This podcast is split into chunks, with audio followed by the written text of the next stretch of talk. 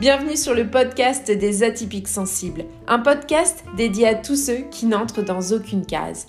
Je suis Nadège, coach de vie certifié spécialisé dans l'accompagnement des atypiques sensibles. Mon objectif au travers de ce podcast est de te permettre de mieux te comprendre et d'oser te montrer tel que tu es. Ensemble, allons faire briller ton unicité.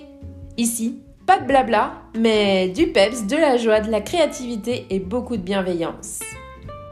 Si ce podcast te plaît, laisse 5 étoiles et un avis, ça lui permettra de voyager et d'agrandir la communauté des atypiques sensibles.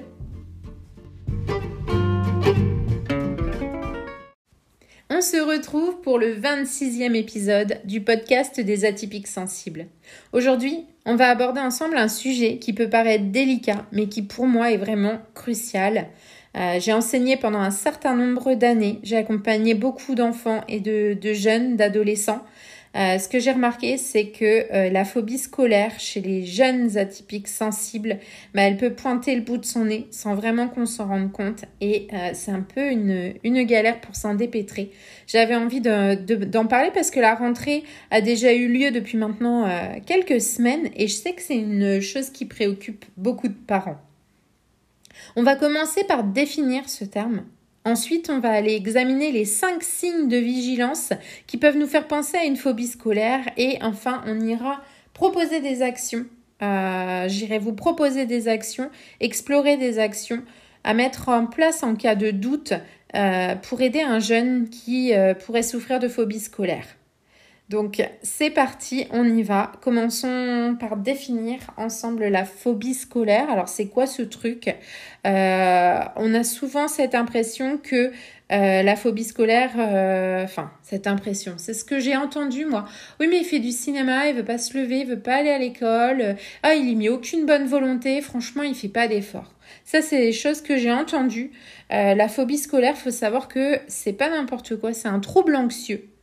Euh, qui se manifeste par une peur intense et irrationnelle d'aller à l'école. Euh, c'est pas un choix de l'enfant, il fait pas le choix de se dire tiens demain euh, j'ai pas envie d'aller à l'école, euh, j'irai pas. Cette phobie scolaire, c'est vraiment un trouble anxieux. C'est une anxiété qui s'installe. Euh, c'est pas pas rationnel comme toute anxiété. voilà, c'est pas une décision prise. Alors cette, phobie scolaire, elle peut entraîner euh, différents symptômes, qu'ils soient physiques ou émotionnels. Ça peut être des maux de ventre, des pleurs, des crises de panique, euh, des refus persistants d'aller à l'école. Ça nous donne déjà quelques pistes pour euh, la reconnaître, mais j'avais envie d'aller encore plus loin, donc de vous partager cinq signes de vigilance qui peuvent vraiment nous alerter sur la présence d'une phobie scolaire chez un jeune atypique sensible. Il y a la résistance persistante à l'école. Qu'est-ce que j'entends par là? Euh, si un, jeune montre vraiment une grosse résistance euh, extrême, persistante à aller à l'école, même s'il n'y a pas de problème évident, euh, qu'il n'y a pas de harcèlement scolaire, eh ben, il va falloir aller se pencher sur, la phobie scolaire parce que ça peut être, un des signaux d'alerte. Il peut y avoir les, symptômes physiques récurrents, fréquents, comme des maux de tête qui arrivent très souvent, des maux de ventre qui arrivent aussi euh, régulièrement, euh, la nausée, euh, ou tout autre symptôme physique qui se manifeste principalement les jours d'école, qui vont pas être là les autres jours, mais le, lundi matin, au moment d'aller à l'école, paf, euh, des maux de ventre, euh, même inquiétants. Euh, on, se rend compte qu'il y a beaucoup de parents qui, qui emmènent leurs enfants aux urgences parce que bah, on ne sait pas en fait à quoi est dû ce mal de ventre qui revient régulièrement. Donc voilà, ça c'est des, des, choses qui vont pouvoir nous alerter aussi.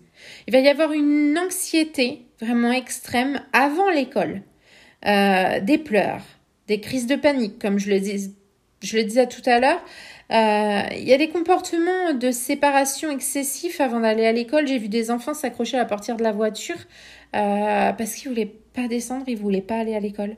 Euh, là, ça va être un, un signe vraiment. Euh, c'est pas forcément un enfant qui fait une comédie parce qu'il a envie d'aller jouer aux jeux vidéo. Voilà, c'est ce qu'on entend régulièrement. Et c'est dramatique parce qu'un enfant qui, qui a une phobie scolaire ben, il aimerait être comme tous les autres enfants. Il a ce côté où il aimerait pouvoir aller à l'école avec le sourire, sans avoir les larmes, les larmes, aux yeux, sans avoir mal au ventre, pouvoir s'amuser avec ses amis, pouvoir répondre aux questions du professeur sans, sans que ce soit la catastrophe. Euh, et c'est une des choses finalement euh, qui, qui, va pouvoir alerter aussi, c'est ce côté isolement social. Un, jeune qui est atteint de phobie scolaire, bah, il peut se retirer socialement. Il peut éviter les amis, il peut éviter les activités sociales liées à l'école euh, et, et, se retrouver seul, vraiment. Il y a cette solitude qui va s'installer. Et puis il y a aussi le, le signal d'alerte de la diminution des, performances euh, académiques.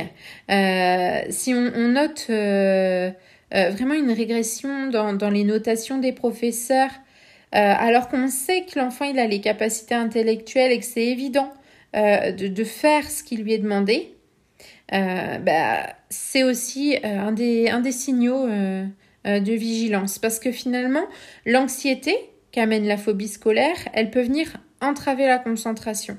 Elle peut empêcher l'enfant d'apprendre. En fait, l'enfant, il va être occupé par l'anxiété quand euh, la place est déjà occupée, mais il va pas pouvoir se rendre disponible pour les apprentissages. Ça va être très très compliqué. Donc ça, c'est vraiment les cinq signes de vigilance euh, qui, peuvent, qui peuvent vraiment euh, vous alerter sur, sur la phobie scolaire. Maintenant qu'on sait à qui, à quoi on a affaire, mais on va pas en rester là. Euh, vous savez, mes épisodes, à chaque fois, j'aime bien vous proposer des solutions.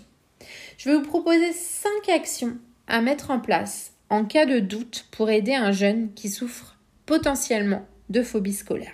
La première, déjà, c'est d'avoir une communication ouverte. Parler avec le jeune de manière ouverte, sans, sans être critique. Et ça, c'est hyper important. Parce qu'il faut comprendre ses craintes, comprendre son anxiété liée à l'école, l'écouter attentivement, écouter ses préoccupations sans minimiser les choses. Ensuite, là, c'est le point essentiel pour moi, c'est consulter un professionnel de la santé mentale. Si vous avez des doutes sur la phobie scolaire, c'est essentiel. Consultez un pro de la santé mentale, un psy, un psychiatre, euh, même déjà le médecin traitant, euh, pour qu'il puisse évaluer la situation, vous recommander euh, un plan de traitement approprié. Ensuite, quand l'enfant, le jeune est pris en charge, il va pas falloir euh, vouloir aller trop vite. Il faut établir un plan de retour progressif. Travailler en collaboration avec l'école pour élaborer vraiment ce plan euh, adapté aux besoins du jeune. Ça peut inclure des périodes d'adaptation graduelle. Même si c'est un petit peu embêtant, mais peut-être qu'il ira tous les matins, ou peut-être qu'il ira les après-midi, ou peut-être qu'il ira un jour sur deux. Je sais que c'est pas facile, mais avec l'appui, euh, du professionnel de santé mentale et euh, en collaboration avec l'école, tout est possible. L'essentiel, c'est que le jeune remette un pas à l'école euh, et voit que tout va bien, tout se passe bien. Peut-être que la première fois, ce sera, bah, il, va, il va prendre le bus et arriver à l'école, il va avoir une crise de panique et vous allez aller le rechercher, c'est pas grave. Il aura pris le bus et ça se sera pas mal passé dans le bus. Le lendemain, ce sera peut-être, on prend le bus et puis on arrive dans le vestiaire, euh, on joue avant dans la cour avec les copains. Et euh, milieu de matinée, bah, il y a une crise d'angoisse qui arrive, mais c'est pas grave. Parce qu'il y a un pas de plus qui a été fait. C'est ça aussi, euh, la communication ouverte, c'est d'être à l'écoute, de pas minimiser les choses, mais aussi de remarquer un autre point, en maintenant une approche bienveillante, euh, de remarquer les progrès, d'être patient, d'être compréhensif, d'être bienveillant, d'éviter les reproches, de ne pas mettre la pression aux jeunes, parce que tout ça, ça va aggraver l'anxiété. Alors je sais que c'est pas facile en tant que parent, on a un travail, on n'a pas que ça à faire. Euh, il y a des jours où on aimerait que, tout se passe bien et, que tout soit facile. Ça redeviendra facile si on prend le temps pour que ça le redevienne. Il va falloir aussi soutenir la régulation au niveau de l'anxiété. Enseigner aux jeunes des techniques de gestion de l'anxiété, la respiration profonde, la relaxation musculaire, la méditation. Il y a d'autres épisodes où j'en parle, n'hésitez pas à les écouter. Euh, et, ces, ces compétences-là, il va les acquérir et petit à petit, il sera capable de faire face à ses crises d'angoisse, de faire face à son anxiété euh, et de maîtriser les choses à sa façon. Faut lui donner les outils. Il peut pas les trouver tout seul. C'est difficile, surtout pour un jeune ou un ado. Euh, il n'a pas les mêmes, les mêmes ressources que nous. Donc, euh, il faut vraiment l'outiller sur ce point-là. On l'aura compris, la phobie scolaire, ça peut être vraiment un, gros défi pour les jeunes atypiques sensibles. mais avec le bon soutien, elle peut être surmontée. Vraiment. Euh, il y a plein de petits loups euh, que j'ai pu euh, accompagner, que j'ai pu voir à l'école, qui ont repris une scolarité normale, même s'il y a eu une année où c'était compliqué. Ben, tout est possible. Donc ne pas oublier ça.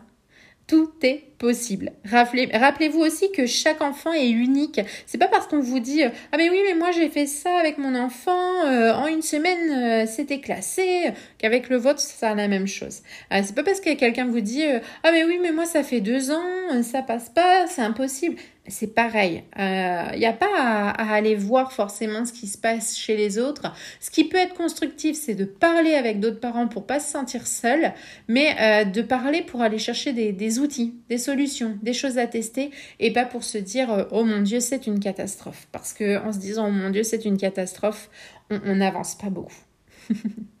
voilà, il va falloir aider chaque enfant unique en fonction de ses besoins spécifiques. Merci beaucoup d'avoir écouté cet épisode sur la phobie scolaire chez les jeunes atypiques sensibles. J'espère vraiment que ces informations et conseils vous aideront à mieux comprendre ce trouble et à soutenir les jeunes qui en souffrent parce que le soutien est primordial. Si vous ressentez le besoin d'échanger sur cette thématique, n'hésitez pas à réserver un appel de 30 minutes offert. Je mets le lien dans la description. En parler, c'est déjà un pas énorme. Pour rappel, cet appel n'engage à rien d'autre car un échange éclairé et éclairant entre vous et moi.